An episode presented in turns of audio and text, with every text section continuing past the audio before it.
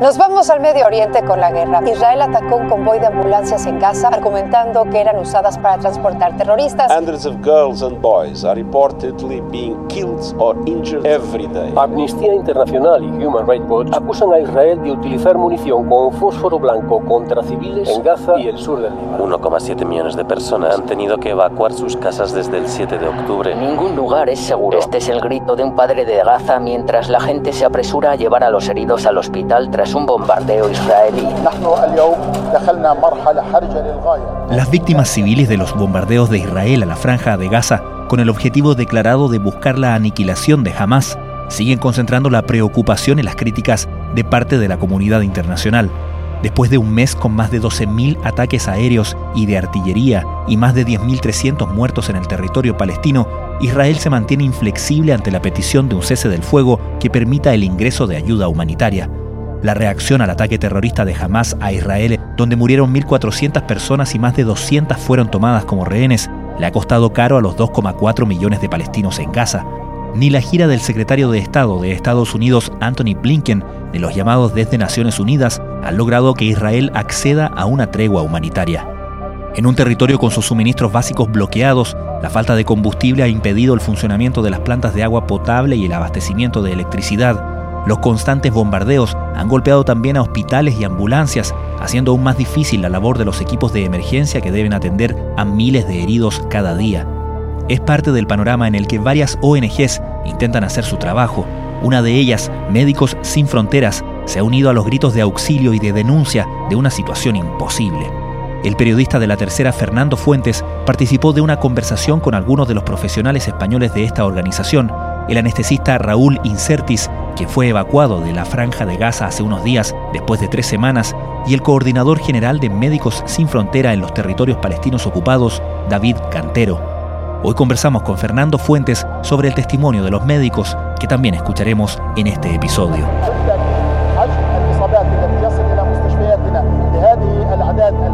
Desde la redacción de la tercera, esto es Crónica Estéreo. Cada historia tiene un sonido.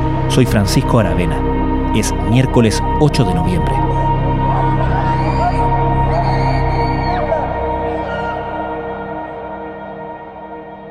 Bueno, en el último tiempo nosotros hemos tenido una relación bastante fluida con lo que es la oficina en Argentina de Médicos Sin Frontera. Y ya, por ejemplo, la semana pasada nos habían ofrecido eh, el testimonio del, del anestesista de Médicos Sin Frontera que fue evacuado de Gaza Raúl Incertis, y como mm, había demasiada demanda en los medios para conocer su testimonio, ellos optaron por hacer una conferencia vía Zoom y en el caso nuestro, junto con la agencia Telam de Argentina, creo que fuimos los únicos medios latinoamericanos que participamos, junto con básicamente muchos medios españoles. Ahora sí. Ahora sí. Gracias. Bueno, muy buenas tardes desde aquí, de, desde Jerusalén. Os hablo desde la Oficina de Médicos Sin Fronteras que tenemos aquí de coordinación en Jerusalén. Y como, como bien han dicho, mi nombre es David Cantero Pérez y soy el coordinador general de Médicos Sin Fronteras aquí en, en los territorios ocupados palestinos. Bueno, yo creo que lo que estamos viendo y lo que estamos siendo testigos es de un momento tristemente histórico y, estamos viendo, yo creo que en primera, de primera mano, una catástrofe humanitaria que realmente no tiene precedentes aquí, aquí en la región. Hay una serie de mm, detalles que los médicos que participaron de esta conversación cuentan como testimonio y que dan cuenta de cómo se está viviendo la situación que uno desde luego se imagina atroz, ¿cierto? Y, y, todas las informaciones que han llegado desde Gaza, pero entregan detalles bastante crudos. Partamos por lo que describen del trabajo en los hospitales mismos. Bueno, parten diciendo, por ejemplo, de la falta de suministros que tienen que ver justamente con, con, las dificultades que hay para traer insumos desde lo que es el, el paso de Rafah en la frontera con Egipto. Prácticamente se están quedando sin estos suministros. Y básicamente lo que dicen ellos, en el caso por ejemplo de, de Raúl Incerti que era anestesista, antes de ser evacuado dice que le tocó ser testigo de por ejemplo sedaciones parciales, o sea, ante la falta de, de sedante estaban haciendo, y él lo, lo, lo, lo detalla así crudamente, por ejemplo, una amputación a un niño frente a su madre, lo que implica, por ejemplo, trabajar con, con dosis reducidas de anestesia. Y también comentaban sobre el tema de las desinfecciones. Se están haciendo, se han llegado al extremo de usar, por ejemplo, vinagre para poder limpiar las heridas de los niños. Y ellos también comentaban que la mayor parte de los heridos son justamente por quemaduras, producto de las explosiones. Y también en ese caso ya resentían una falta de, de vendajes. Entonces eso también redunda en una crisis sanitaria, por ejemplo, por la falta de agua, que también tiene que ver con la falta de combustible, porque no se está dejando entrar combustible por el paso de Rafah por el temor a que sea usado por los milicianos de Hamas. Y la importancia del combustible es que es clave, por ejemplo, para echar a andar los generadores eléctricos con los que están funcionando en los hospitales, lo cual también los ha hecho tener que eh, optar por desenchufar algunas máquinas, las incubadoras, ir rotando, y también el combustible necesario para las plantas desalinizadoras para poder tener agua. Y hoy, por ejemplo, había un funcionario de la ONG Care International que estaba hablando de que los niños, por ejemplo, estaban tomando agua de las piscinas y que muchos de ellos también lloraban por ya la falta de pan. Entonces eso grafica un poco la, profundidad de la crisis que, humanitaria que están viviendo. Creo que es importante también ponerlo todo en contexto y en perspectiva. La, la, franja de Gaza lleva sufriendo un bloqueo total por tierra, mar y aire durante los últimos 16 años y la gran parte de su población, entre el 70 y el 80%, ya vivía por debajo del umbral de la pobreza, por lo cual dependía de la ayuda, de la ayuda externa. ¿no? Esa es la base de la que partimos. ¿Para qué hay que añadirle cuatro semanas ya de bombardeos intensos y discriminados y un desplazamiento masivo de personas que ya ronda alrededor del millón y medio de personas. Eso de lo que estamos hablando. Esas son las necesidades humanitarias hoy en día dentro, dentro de Gaza, por lo cual, repito y reitero, pedimos la entrada masiva y sin restricciones de ayuda humanitaria. Tienen que entrar agua, tienen que entrar comida, tienen que entrar medicamentos y tienen que entrar combustible. ¿no? Sí, describían justamente en esta conversación a la que accediste una situación sanitaria muy delicada también, ¿no? No solamente la falta de agua potable, sino que todo lo que significa en el sistema de manejo de desechos, de basura, de aguas servidas, desde luego, de acceso a, a servicios higiénicos básicos. Claro, en el caso de la basura ellos decían que habían sido testigos justamente de que ya eran varios los días que no se recogía la basura, con lo que eso significa. Y por ejemplo, también estaban viendo la aparición de algunas enfermedades como por ejemplo la varicela. Ya habían pesquisado varios casos y también muchas enfermedades respiratorias que tienen que ver justamente con la falta de salubridad y también el hecho de la falta de insumos y la falta de, especialistas en los hospitales. Por ejemplo, Médicos Sin Fronteras, hasta la evacuación de la semana pasada, tenía alrededor de 22 profesionales en, la franja de Gaza y solamente quedaron con unos 300 funcionarios que son palestinos, pero con la agravante que, por ejemplo, muchos de ellos habían perdido prácticamente a sus familias completas durante los bombardeos, lo cual obviamente impacta en el desempeño profesional que ellos tengan en, los hospitales. Yo creo que estamos nosotros en contacto casi diario con nuestro personal, digo casi diario porque como sabéis ha habido muchos cortes, muchos blackouts de, comunicación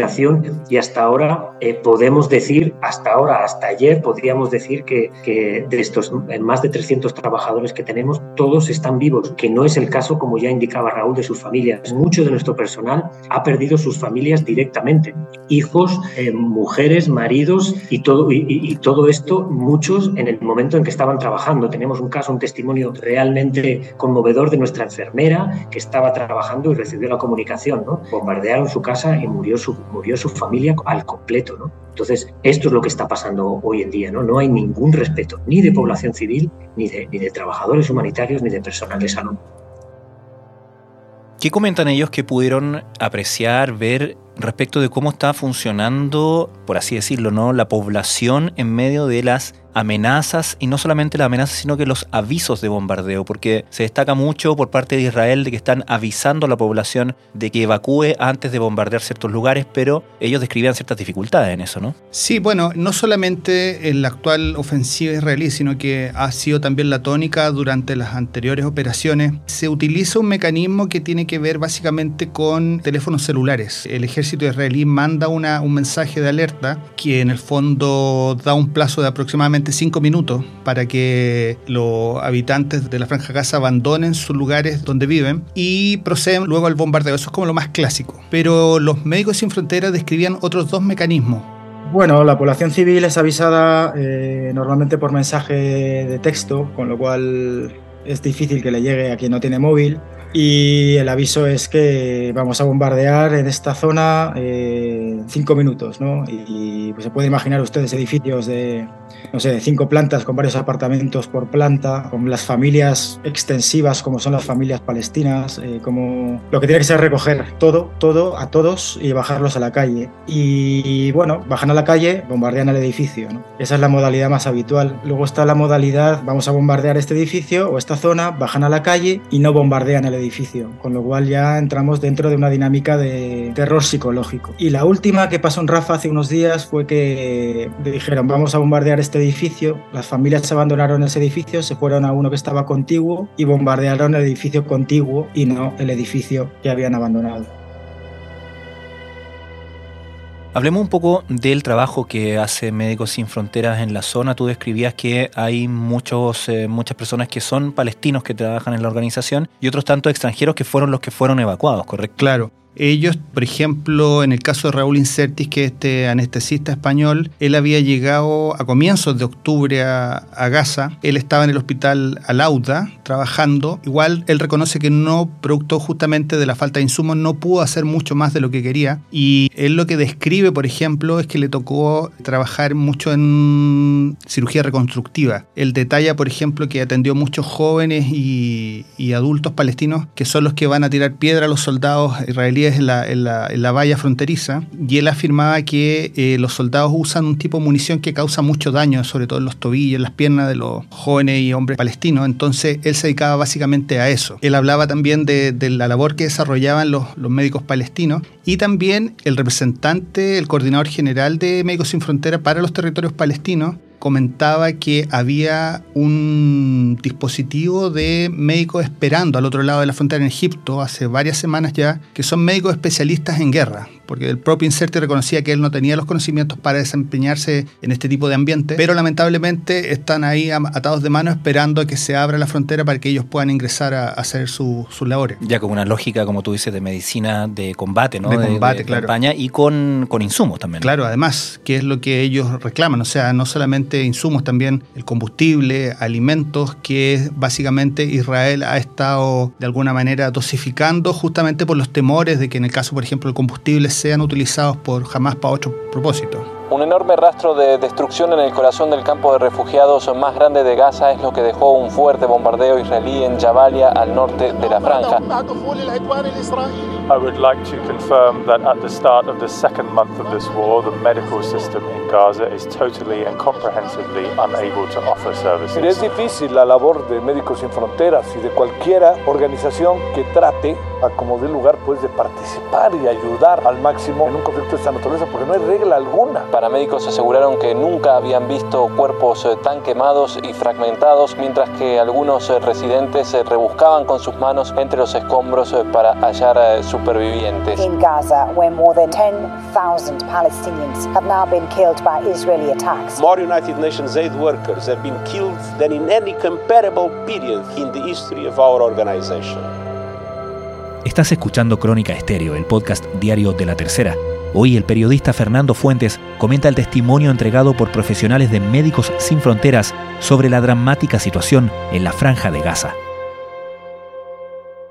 Algunas de las cosas que se han afirmado desde Israel es que Hamas justamente está ocupando como escudos humanos a las personas y que justamente dentro de los hospitales funcionan o tienen como operaciones militares Hamas, eh, túneles, etcétera, que justificarían, eh, bajo el punto de vista de ellos, que estos lugares sufran bombardeos también. ¿Qué dicen los médicos sobre eso? Sí, se le hizo esa consulta específicamente a Incertis. Ellos igual manifestaron ciertos regimores a meterse más en el tema político. Pero por lo menos Inserti decía que mientras duró su permanencia en el hospital Alauda, él por lo menos nunca vio ni milicianos ni, ni esos túneles, que es básicamente el argumento que da el gobierno israelí para llevar a cabo estas operaciones que han afectado justamente a hospitales.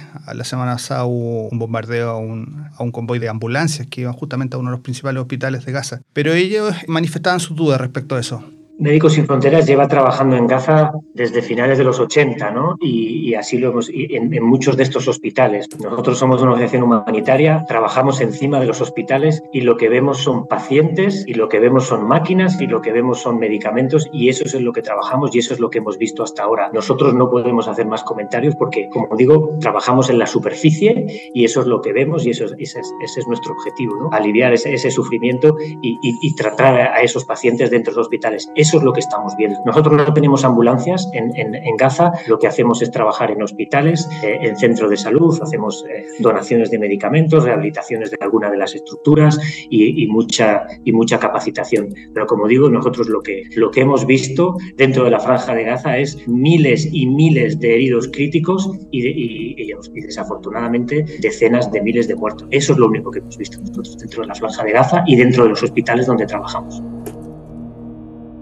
¿Qué percepción manifiestan ellos respecto de los llamados que se están haciendo en el resto del mundo a ir en auxilio de la situación en Gaza, los llamados por cese al fuego, los llamados para que se, se permita la entrada de ayuda humanitaria? ¿Cómo lo sintieron ellos desde el mismo lugar? No, ellos eran, tanto Cantero como, como el anestesista español, reconocían que la situación era dantesca. O sea, lo que ellos vieron en terreno, ni con mucho se puede escribir en lo que, en casi la hora que duró esta conferencia por Zoom. Y justamente ellos reiteraban que lo clave en este momento era tanto un cese al fuego o las pausas humanitarias que incluso Estados Unidos le estaba pidiendo a, al gobierno del primer ministro israelí Benjamín Netanyahu, pero también insistían mucho en el tema de la apertura para la entrada de alimentos, medicamentos, combustibles desde el paso de Rafah, que eso era básico, porque ellos por lo menos decían que sus stock por los que usaban Médicos Sin Fronteras estaban prácticamente ya vacíos, entonces con lo cual les dificultaba demasiado la, la labor humanitaria en, Gaza.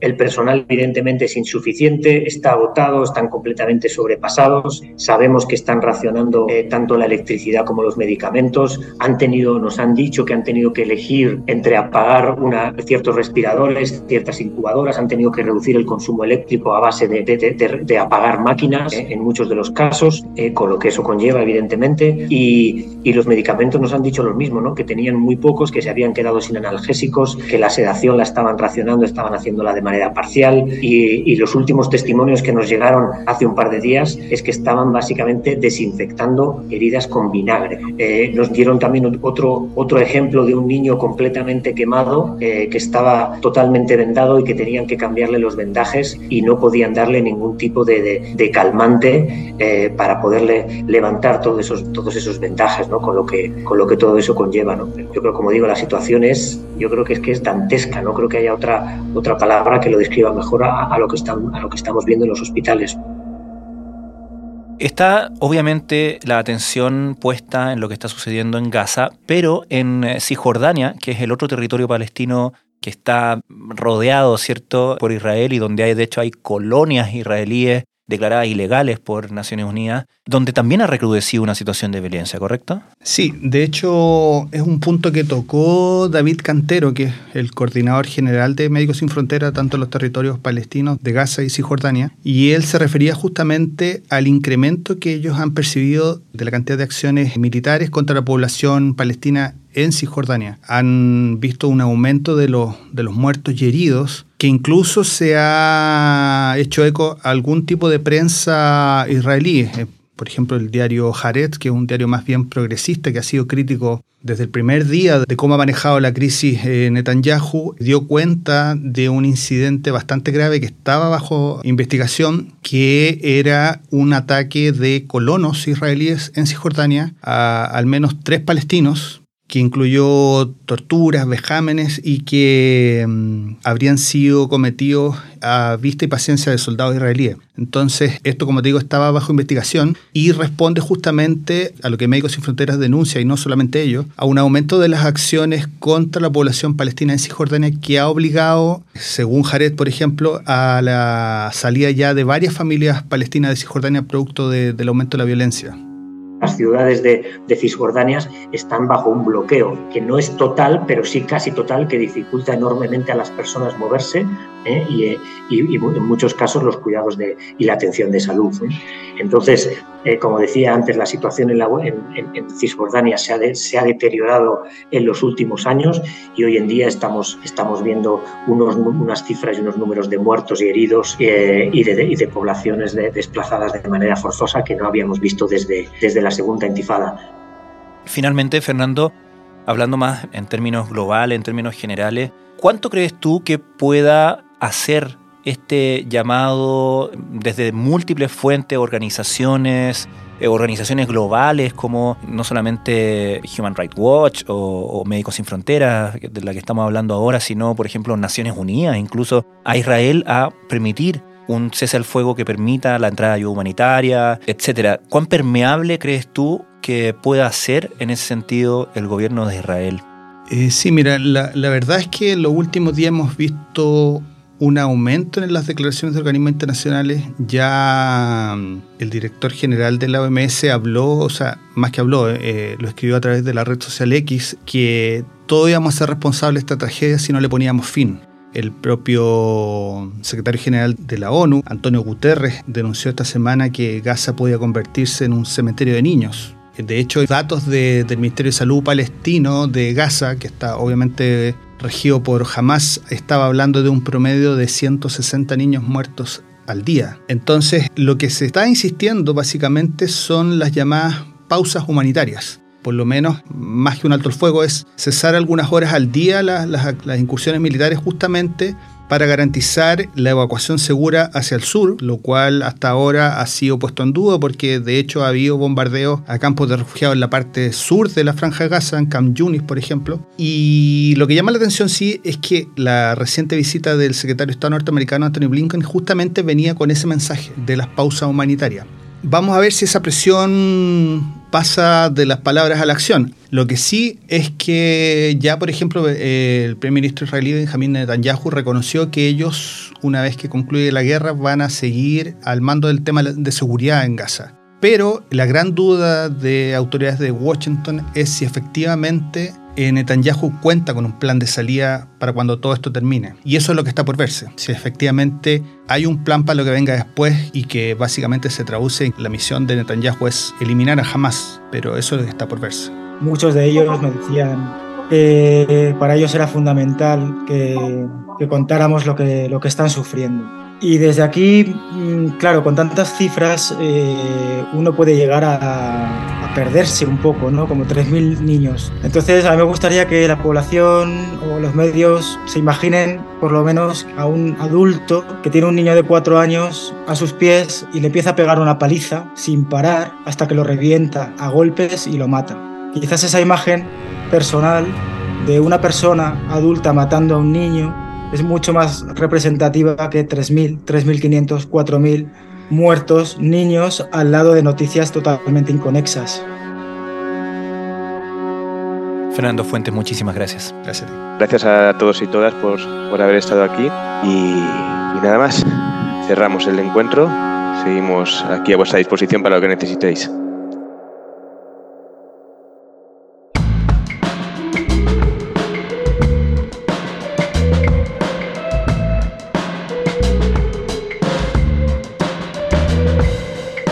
Crónica Estéreo es un podcast original de La Tercera. La edición y conducción es de quien les habla, Francisco Aravena. El diseño y postproducción de sonido son de Michel Poblete. Nuestro tema principal es Say Again de Citadel. Escucha todos nuestros episodios en Spotify o en tu plataforma favorita de podcast y en latercera.com. Nos encontramos mañana en una nueva entrega de Crónica Estéreo.